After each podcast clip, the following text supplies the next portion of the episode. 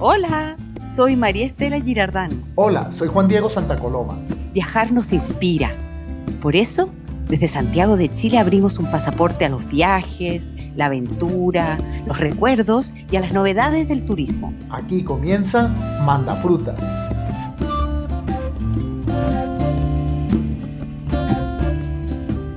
¿De qué vamos a hablar hoy?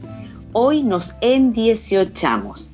Mientras ustedes preparan el asado y el pie de cueca, nosotros empezamos viajando al centro de la sopaipilla, esa masa frita, dulce o salada de calle o de días de lluvia que se ha metido en la panera de septiembre. En el viaje de mi vida seguimos a Leonel Lucero, pescador artesanal del Lebu, en su primer viaje familiar en avión a Mendoza. Será una historia dedicada a los emprendedores y a los que temen volar. Cerramos este capítulo desde nuestros estudios de grabación. Ya saben que Juan Diego, la mano técnica detrás de Manda Fruta, es colombiano y vive hace más de tres años en Chile. Pero lo que no saben es cómo ha pasado estos 18 en Santiago de Chile. Será una conversación con reflexiones, recuerdos y varios secretitos. Y así, celebrando a Chile, celebrando lo que nos une y nos hace soñar, comienza Manda Fruta. Pasen a escuchar.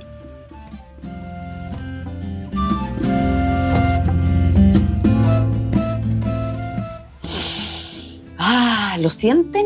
El 18 está en el aire. Hoy queremos invitarlos a un viaje redondo que huele a fritura, a frío, a calle y a lluvia, que no celebra nada en especial, excepto la diversidad de la cocina chilena. ¿Adivinan de qué les estoy hablando? De la sopa y pilla. Hoy vamos a pegarnos un viaje delicioso por Chile guiados por Doña Sopa y Pilla. También se le conoce como pan del pueblo, pan frito, sopa y ruedas de carreta o torta frita van con zapallos, sin zapallos, son redondas o cuadradas, pero sean como sean, siempre están fritas.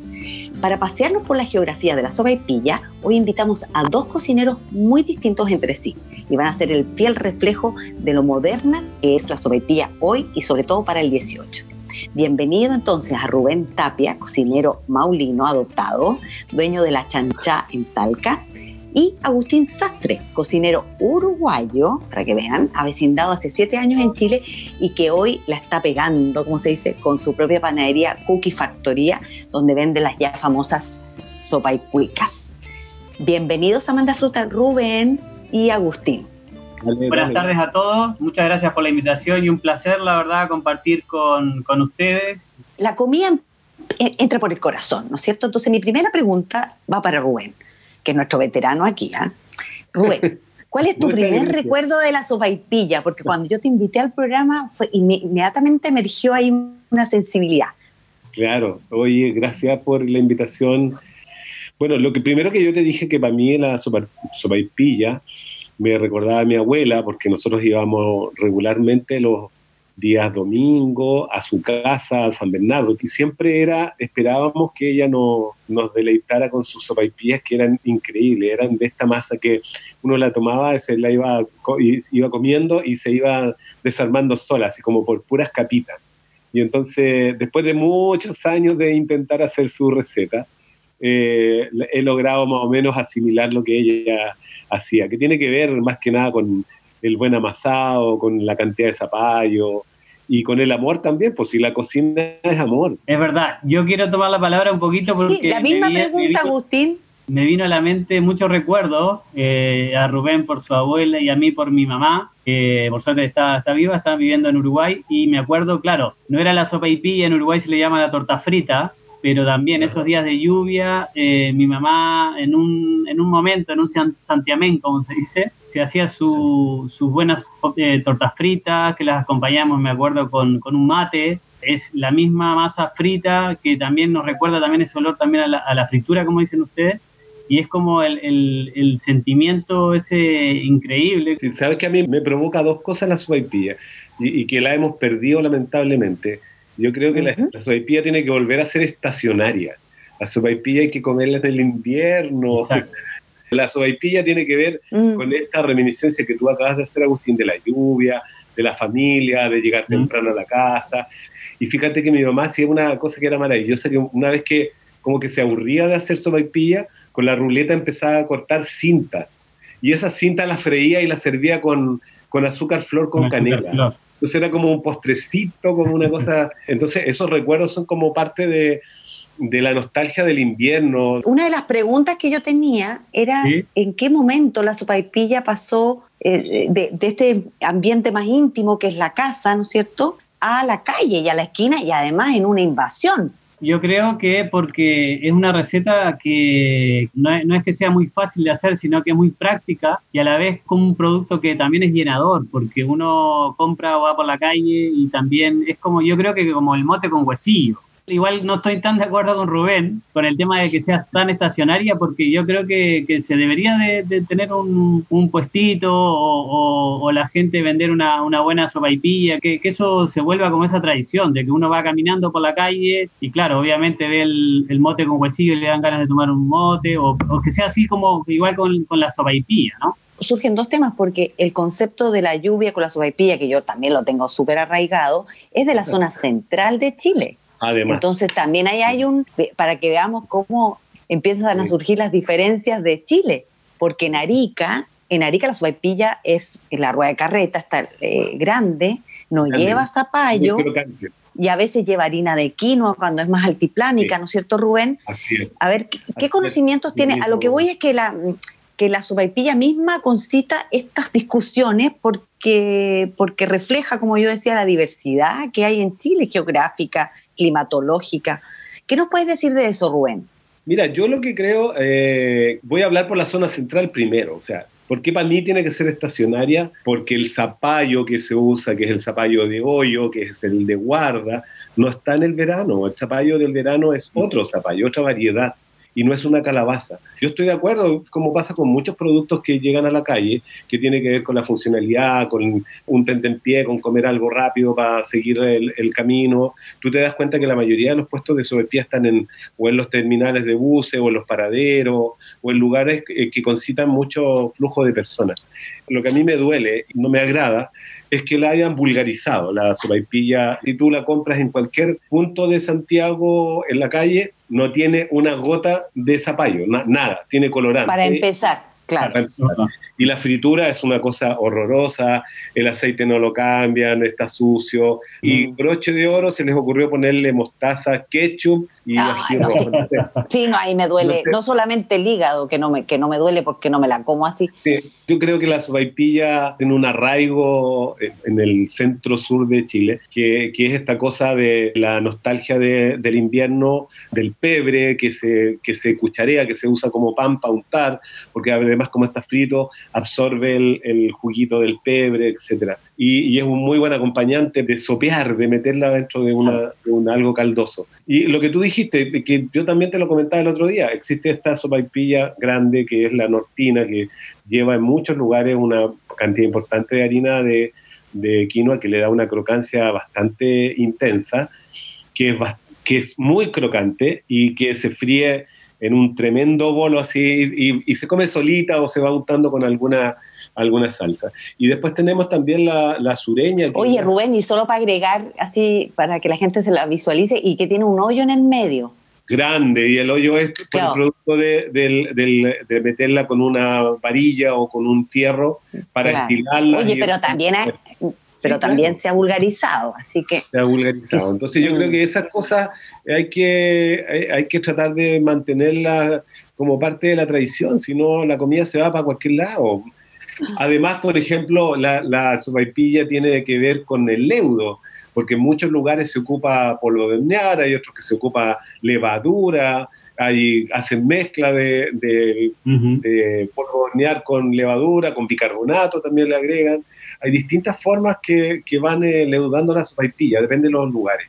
Y tú ves, por ejemplo, en, el, en Chiloé, en el yoco, que es el plato, el plato como oficial del, de la, del derretimiento, eh, está sus dos sopaipillas grandes, gordas, bien llenas de, de sabor en, en, cada uno de estos trozos de, que se pone chancho y empanada hablando un poco de la diversidad y de, de, de todo ese producto, bueno, en, en, la búsqueda nosotros también constante de hacerle un tratamiento mejor al producto y de llegar a un producto obviamente más digerible y, mejor producto, evidentemente, utilizando eh, un puré de zapallo real, eh, utilizando nosotros trabajamos mucho con masa madre, entonces el 95% de nuestros productos eh, están, tienen una fermentación mínima de 24 horas. Entonces, también dentro de eso vamos nosotros eh, desarrollando y entre ellos eh, vino la sopa y pilla. ¿ya? Yo le encontré obviamente un producto sumamente versátil, precioso por la cultura y por la historia. Claro, porque ahí, de hecho, la pregunta que yo, una de las preguntas que tenía era el valor alimenticio de la sopaipilla, y, y yo misma lo digo y siento que, que la pregunta está de más, que, que, no tiene valor alimenticio. Si se hace, como dicen ustedes, que hasta hay sustituto del zapallo, o sea, que es solo por el color. Amarillo crepúsculo. Exacto, y un colorante amarillo, sí. Un que es tóxico a morir. Quería Sí. cerrar, como fuimos de alguna forma paseando de norte a sur, que en Magallanes, bueno, también se hace zapallo y que se comen antes del asado al palo. Nosotros en el, en el centro sur la ocupamos mucho en el, en el aperitivo, en el picoteo. Siempre va, eh, qué sé yo, con el arrollado, con el pebre, con el chancho en piedra. Es el pan que uno ocupa para untar, para, para ponerlo de base, para poner la malaya o el queso cabeza y todas esas cosas. Yo estuve informándome un poco de la sopaipilla y en, en Texas y en Nuevo México eh, parece que la sopaipilla existe también como tal, incluso la, la llaman igual. Y Sí, sí, sopaipa, en claro, Cuyo la- también. sí, la trajeron los árabes cuando, eh, cuando estuvieron los cinco siglos en España y obviamente de ahí cuando llegaron los extremeños, eh, etcétera, a América, eh, Ujú. trajeron esta sopaipa que era esta masa frita y obviamente en el caso del centro sur nosotros le pusimos le pusimos el zapallo y la Claro. otra cosa. Mm, tengo una duda, Rubén, de hecho, que no la pude resolver. No sé si tú sabes en qué momento, en qué punto de la geografía se deja de usar zapallo en la sopaipilla. En, eh, en Chillana todavía tiene, todavía queda en, eh, en eh, Quillón, eh, en, en ese sector, pero ya pasa a Conce y en Conce ya no hay sopaipilla con zapallo. Ahí se acaba. se Claro. perdió en el camino. Ah, ya. Oye, ya que estamos entrando así como en, el, en la receta y ustedes son dos insignes cocineros, eh, denos algún tips de la preparación de ustedes. Mi, mi receta, yo le- otra infidencia más. Yo cocino el zapallo con agua, eh, con una pizca de sal, eh, con bastante agüita, y después le agrego, cuando ya está cocido, le agrego ahí mismo la manteca y lo mixeo y hago un solo puré con agua y con el- la manteca. Ah, bueno. Sí. ¡Qué buena! Sí, entonces, porque, y de ahí al bolo con la, con la harina, que la harina ya tiene la levadura seca y un poco de, unas par de cucharadas de azúcar y unas de, de sal, y que se revuelva un buen rato, porque tiene que quedar bien, bien suelta la masa, y espero que fermente, y de ahí las estiro y la corto. Así de Ya, ¿Y tú lereas? ¿Tú lereas, Sí. Rubén? ¿Las tuyas son Me lereadas? encanta, así lo hago, lo hago, lo hago un lereo. Y, y, oye, por favor, me pego a veces 300 sopaipillas, Bueno, 400. Me gusta lerearla para darle la- la- el grosor, que además es otro error que la gente comete cuando, cuando las, no, las sopaipillas no se cortan delgadas, se cortan más o menos de un dedo. No, Más no bien. puede quedar una masa una masa flacuchenta porque después para que levante y todo eh, le va a costar mucho. Oye, Agustín, el amasado, porque el amasado aquí ha pasado un poquitito ahí por, por entre medio, pero ¿cuán Ujú. importante o cuál sería tu, tu consejo para el amasado? Mira, yo creo, yo creo que eh, con el tema del amasado hay que trabajarla mucho la masa para que eh, la masa primero desarrolle bien un poco el, el- el- Sí. el gluten en este caso, para que quede una masa que se pueda es. estirar. Eh, eso por una parte. Luego también el reposo a la hora de, de- del fermentar un poco y, y lo que comentaba Rubén de, de al estirarla, uslerearla, a mí me gusta usle- uslerear también, eh, hacerlo también un y al corte un poco más gruesa. ¿ya? Esa, esa sería como como lo- los tips que, que se podrían dar de, de esta, de esta sopaipilla. Si ustedes le tuvieran que contar a un extranjero, en el caso, bueno, Agustín, yo, tú ya eres un chileno, aquí más encima te- estáis vendiendo sopaipilla, así que ya qué más. Pero ¿cómo le explicaría qué es lo que es una sopaipilla? Y después le doy la- el pase a Rubén también para que nos diga. Mira, eh, yo eh, explicaría la sopaipilla eh, como una masa frita redonda que para mí es como cautivadora, porque en realidad creo que la sopaipilla porque me, me trae muchos recuerdos con, por eso, lo que comentamos, que es una, una masa que trae recuerdos, pero yo explicaría que es una masa frita, redonda, que es muy rica y eh, importante, yo creo, en este caso. Obviamente que más allá de que se le ponga zapallo o no, eh, es una, una masa súper versátil y que se puede acompañar con, con cualquier plato. Ya, Rubén, a ver, ¿cómo le explicas a un extranjero? Yo le diría que nuestro, nuestro pan frito, como a lo mejor suena, suena extraño, y que es el acompañante, el, acompañante fundamental de nuestras preparaciones tradicionales. Eh, una sopaipilla con buen pebre, con cuchareados, eh, sus cecinas tradicionales que tenemos en Chile, eh, es parte fundamental de nuestra cocina. Entonces, la, la sopaipilla evoca, te trae este calor de familia, este sentido hogareño que nosotros tenemos. En Chile nosotros somos súper eh, super pechoños en ese sentido, pues nos gusta la cosa maternal, el, el arrumaco, eh, eh, el apapachar, etc. Y la mm. sopaipilla es una forma de, de, hacerlo. Yo, mi abuela, mi madre, nos, nos hacían cariño y, y, no tocamos un tema que es súper importante, ¿ah? el tema que, que, es la sopaipilla pasada. El postre favorito del invierno, la once en la tarde, el tecito con cedrón, el mate, el mate con leche, ¿no? El, el, la sopaipilla pasada en chancaca. Y ahí es otro recetario también, porque claro, hay gente que la, cena que no. La, bueno, la pasada por sí, chancaca, la pasada por chancaca, no es la, a mí me encanta, ¿sabéis qué? Lo que yo hago en mi, en mi cocina, yo hago la, el, el, caramelo y toda la historia y le tiro un poquito de, de arrope de chañar y me encanta, mm. la, chañar le, ah, le, da una sí. profundidad, una, sí, un sabor. Una, o el algarrobo, que también sirve. El algarrobo mira, también. Mira, Rubén, eh, yo, yo, lo que, yo lo que hago, hago una infusión, no me mates todavía con esto, eh, ya que te... hago una infusión con, con, cardamomo, canela y pimienta negra okay. en, la, en la chancaca, con el caramelo. Y Ajá. queda sensacional. No, Oye, igual dan ganas. Sabor muy rico. Sí, los aromas del, del, Medio Oriente. Oye, y yo lo que les decía, inclusive, eh, servías así calentitas con... Eh, con arrope de melón o con arrope de uva, es con arrope de miel, se sirve con arrope de miel encima y es maravillosa, súper... Sí, rica. o sea que la gente también de lo que tenga por ahí, pero trate de evitar la mostaza, el ketchup y la otra cosa que no, que no sea.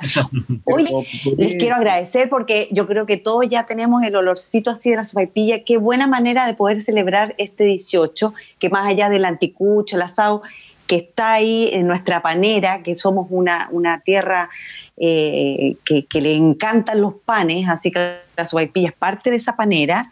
Yo les quiero eh, comentar que el 10 de julio de cada año se celebra el Día Nacional de la Sopaipilla, pero que no hay para qué estar esperando porque ya se nos pasó el 10 de julio, así que el 18 de septiembre y la fecha que sea, ojalá si está lloviendo, mejor todavía, y que los niños participen en hacer eh, que todos metan mano en la masa y bueno, y que en algún momento vayan a Maule, que vayan también a Vitacura, donde está nuestro amigo Agustín, y, y sigamos disfrutando de esta suculenta sopaipilla.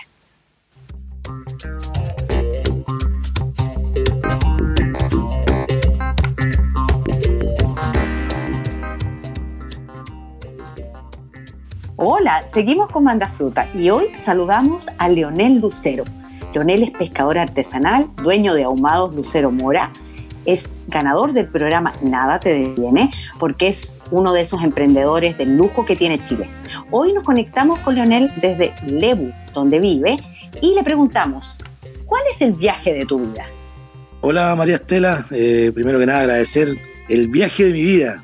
Uh, es un viaje soñado soñado porque, mira, cuando yo partí con el tema de los ahumados, me tocó viajar a Perú, a varios países, alrededor de 11 países. Y lo que más yo quería en todos mis viajes era salir con mi, mi señora, con Yanna, porque ella es parte también de esta empresa. De hecho, la construimos los dos juntos y lo que más quería era viajar con ella, porque ella me decía, no, no, no, porque le tengo miedo. De repente veía una película, viste, por eso no quiero viajar, chute, y yo me enojaba y, y, un montón de cosas le decía a mi hijo, y mi hijo igual le daba terror porque escuchaban a la mamá decir, eh, tengo miedo. Empecé por el lado de mi hija, la Krishna, a decirle, tratemos de convencer a tu mamá para viajar. Y en el trayecto de, esa, de ese convencimiento me, me costó alrededor de seis años seis años machucando, vamos para allá, vamos para acá, porque quería llevarlos a conocer otra cultura, otra experiencia, era un pequeño reconocimiento a, la mujer que yo amo y a, mi, en este caso a mis hijos, de poder eh, llevarlos a conocer otro, otro lugar. Y resulta que se dio. Cuando dijo ya, o dijo sí, mi hija me dice, ya, pues papá, dijo, ¿para dónde vamos a ir? Ya vamos a Mendoza. Y empezamos a el hotel eh, eh, a par, habitación a par, con el miedo para cuando uno va a salir por primera vez al extranjero. Primero, el miedo de volar, de mis tres tesoros, el miedo que te caigan llegando allá y no saber qué hacer. O sea, eran muchas, muchas cosas que iban a pasar. Por lo tanto, yo lo sentía que era muy lindo, lindo en el sentido de, de una nueva experiencia, pero en conjunto. Cuando llegó el momento, nos tocó irnos a Concepción, y la primera subida en avión, o sea, yo, yo todavía hasta el día de hoy recuerdo la cara de, mi hijo, con una cara de sorpresa, de adrenalina, de mi hija por otro lado, era mirarle los rostros a mi señora, de tomarme la mano, es, es como sentirse, mira, cuando te toman la mano y decir, ya me tranquilizo, estoy contigo. Y eso, por ejemplo, era impagable, era impagable sentir esa seguridad que tú entregas y ya cuando estábamos en el avión ya se soltó, mi hijo se soltaron y wow, bueno, todos fueron experiencias nuevas para ellos. Estar en el aeropuerto Santiago, hacer el transbordo para cambiarse de avión y volar para Argentina y el, viaje fue a Mendoza. Hasta el día de hoy no sé por qué escogí Mendoza, yo creo que fue el tema que había que recorrer poquitos kilómetros, digamos, en poquitos minutos en avión para que no fuera algo traumático. Y ahí es que llegamos a Mendoza en febrero hicimos el viaje para descansar como familia los cuatro, sin tener que levantarse a cocinar, sin tener que levantarse a, dar desayuno, sin tener que ver la ropa. Era eso, un descanso. Nos fuimos por una semana y lo pasamos, pero increíble. O sea, la pasamos chancho. Nos levantábamos a la hora del cohete, nos acostábamos a la hora del cohete, salíamos a comer rico, eh, conocimos varios lugares. Yo creo que fue el mejor viaje de mi vida fuimos a una pizzería que es una de las más famosas. Si me preguntáis a mí ahora si me acuerdo o no me acuerdo, la verdad es que yo soy malo para los nombres, o para acordarme de ciertas cosas. Nos comimos unas pizzas. Me, acuerdo que estuvimos, desde que llegamos a ese local, apenas lo conocimos, fuimos los seis días a comer pizza. Conocimos los cuatro o cinco parques que hay en Mendoza, eh, incluso hay hasta uno que se llama Chile. Una anécdota que nos pasó fue que pasamos a una pastelería que estaba al lado y era como un panal de abeja, pero así literalmente como un panal de abeja entraba y tú y habían 100 abejas, 200 abejas y los pasteles muy ricos, eso sí. Y tú entrabas a comprar un dulce pastel y tenían abejas dentro. Para entrar en detalle, dulces, por ejemplo, el dulce de leche que le llaman ellos allá, rosquilla. Comprábamos, por ejemplo, de estas hojaldras que le llaman, por ejemplo, que son varias capitas finas de, masa. Eh, a mí me gustaba mucho el dulce membrillo, que ellos le llaman, o tiene otro nombre, y después nos salíamos a tomar los, típicos jugos en la tarde cuando hacía calor o cuando íbamos a la plaza, como la plaza central que tiene Mendoza, y ahí recorríamos, como te digo, caminando, porque entre plaza y plaza pasaban como de cinco o seis cuadras más o menos. No planificábamos absolutamente nada, yo te digo de verdad. No, mira, con decirte que nos levantábamos a la una de la tarde y salíamos a comer a donde los pillaba, ya comamos aquí, comamos. Y ahí que nos comíamos, por ejemplo, lo que más comimos fue estas tipo parrilladas que hacían, que son muy buenas en, bueno, en Argentina principalmente, son especiales para el tema de la carne, lo íbamos a comer buenas parrilladas y ahí estábamos comiendo parrilladas y pizza, parrilladas y pizza, y parrilladas y pizza. Y ahí, nos llevamos. Fue el mejor viaje de mi vida porque primero la pasé con mi familia y descansé. Sé que era un, era un lujo. Era echarse para atrás y decir, qué relajo sin tener que pensar en qué se vendía, en qué si llegó la embarcación, en que si tenía que preparar algo, no, no, era, nos olvidamos siete días y éramos nosotros, no, éramos nosotros cuatro, nada más, exclusivamente dedicado a lo que era a la familia, ¿no? Así que por eso digo que fue para mí el mejor viaje de mi vida.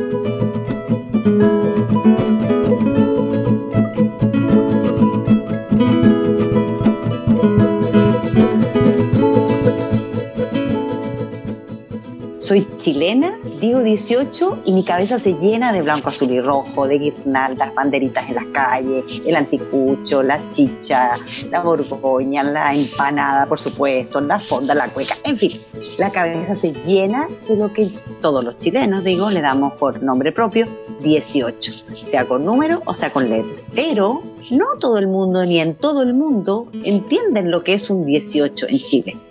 Así es que yo, para no ir tan lejos, me fui donde Juan Diego, mi compañero de Manda Fruta, y le fui a preguntar, oye Juan Diego, ¿cómo has vivido después de ya unos cuatro años, tres años viviendo en Chile, vas por tu cuarto 18. ¿Cómo has vivido ese 18?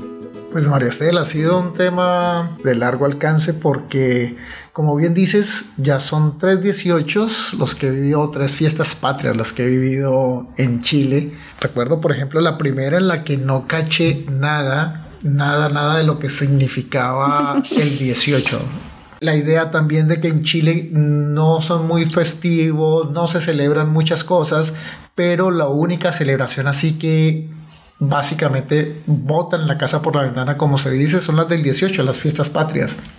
Entonces sí estábamos muy, muy atentos al 18, pero realmente no caché mucho. O sea, me hablaban de las fondas, que había que ir a una fonda típica y finalmente terminé yendo a, la fonda que se ubica todos los 18 en el Padre Hurtado, en el Parque Padre Hurtado.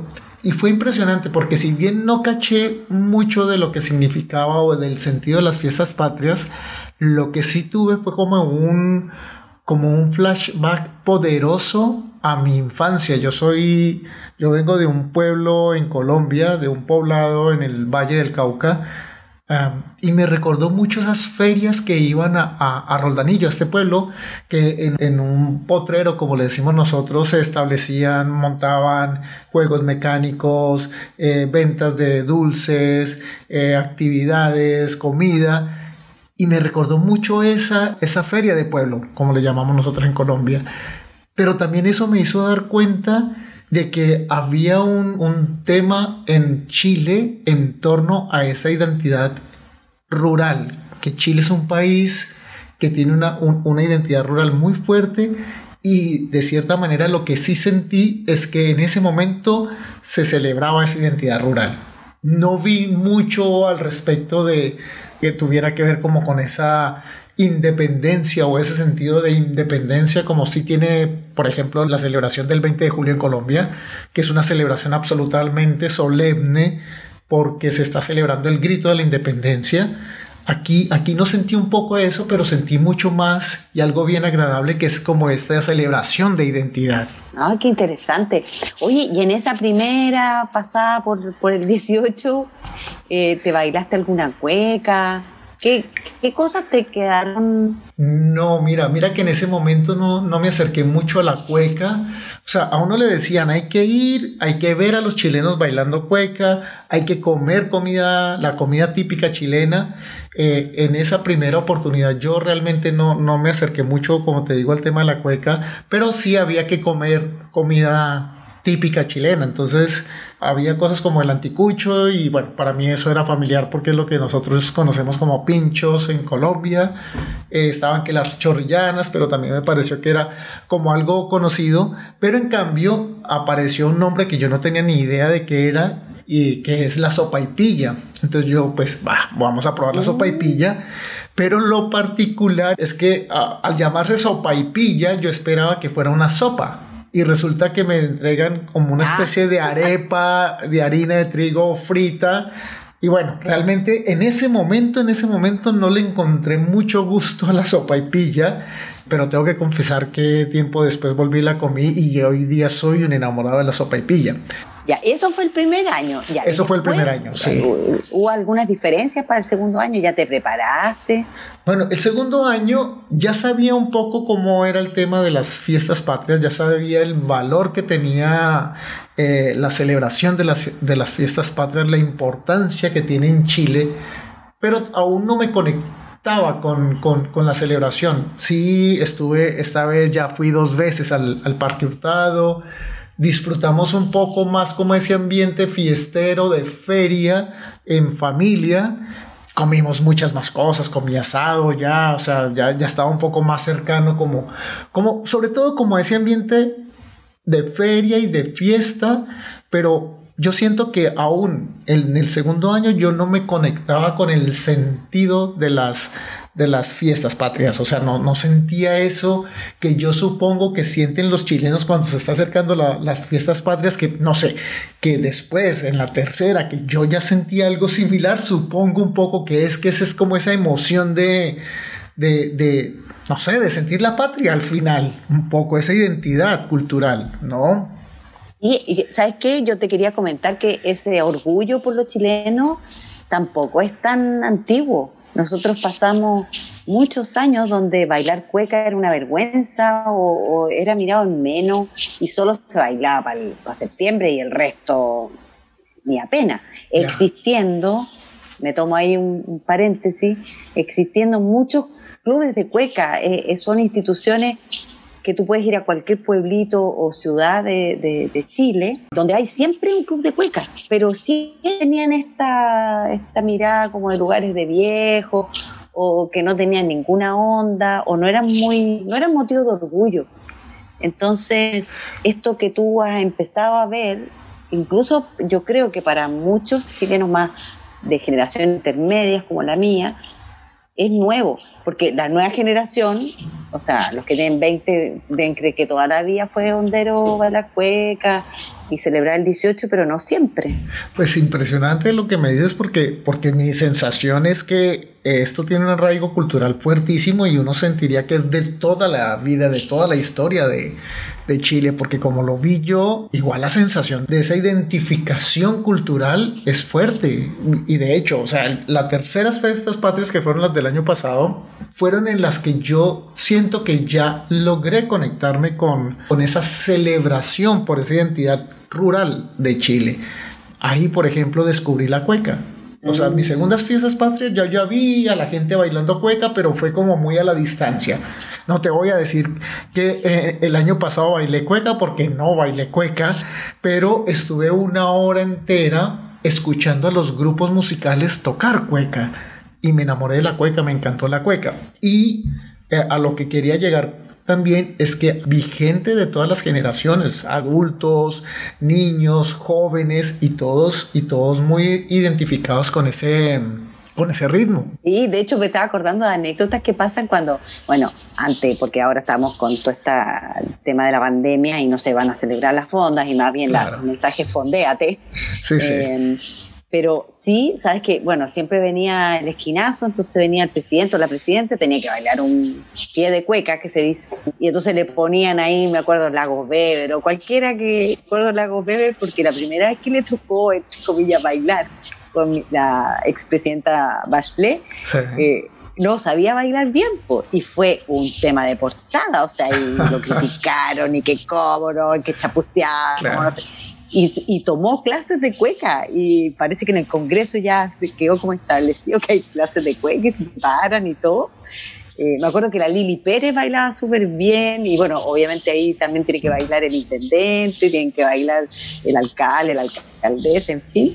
Entonces también era como que te sumaba punto, o sea, el, vergüenza nacional el que no el que no baila, las cuecas. El que no baila bien. Ahora, ahora, que hablas de anécdotas en esas fiestas patrias del año pasado me pasó algo particular y es que yo vi yo vi a un señor bailar cueca y él estaba solo, él no tenía pareja, sino que iba sacando diferentes parejas cada vez que comenzaba una cueca nueva y lo veía bailar y lo veía bailar. esos señores así con iniciativa. Exacto, y bailaba con una y bailaba con la otra y volvía y bailaba con la misma y a mí me llamó tanto la atención que tomé mi cámara y le, y le saqué un par de fotos y él se me acercó y comenzamos a hablar. Pues yo pensé que él era chileno, porque eh, eh, bailaba además desde, desde, mi desconocimiento, bailaba también, eh, además con tal emoción que yo asumí que era chileno y resulta que no, que era un brasilero que llevaba, que lleva acá en Chile como tres años de haber llegado y adora la cueca. Mira. Uh, ¿Te acuerdas de alguna letra? Porque las letras de las cuecas también tienen su, su, no sé qué. Sí, las letras la son... Curacaví, o la de Loyola, el Guatón Loyola. No, y es que yo te digo, para mí las cuecas son varias cosas. Es rítmicamente tienen una, una disposición que a mí inmediatamente me conecta desde lo rítmico, que van incluso, puede ir marcado con las palmas, y eso ya, ya como que me conecta desde adentro. Luego la tonada, las tonadas también son súper como hipnotizantes, ¿sabes? Las tonadas de la cueca, porque además tienden como a repetirse, ah, son como hipnotizantes, y luego las letras. Ahora, no recuerdo, o sea, no recuerdo una letra, no recuerdo una letra realmente como para, para poder decir algo, pero, pero sí, te hablo de ese, de, sí te hablo de ese conjunto. O sea, lo rítmico, la tonada y las letras hacen que la cueca sea una, una pieza maravillosa de escuchar. Yo me sentaría en mi casa fácilmente a oír cuecas un buen rato. Yo por ahora encuentro que ya juntamos harta enjundia 18era. Sí. Eh, sin duda que este cuarto 18 te va a quedar en la memoria con, con el COVID-19. Y qué rico haber podido descubrir esta, este lado también del 18 en la visión de un colombiano en Santiago de Chile. Sí, sí. Para mí también ha sido, ha sido muy interesante porque quizás no me había tomado el tiempo de analizar cómo había sido mi experiencia con las fiestas patrias chilenas. Pero bueno, mira, aquí se dio la oportunidad y realmente me siento también como, como emocionado un poco con ese poderme acercar a esa identidad de, de este país, ¿no?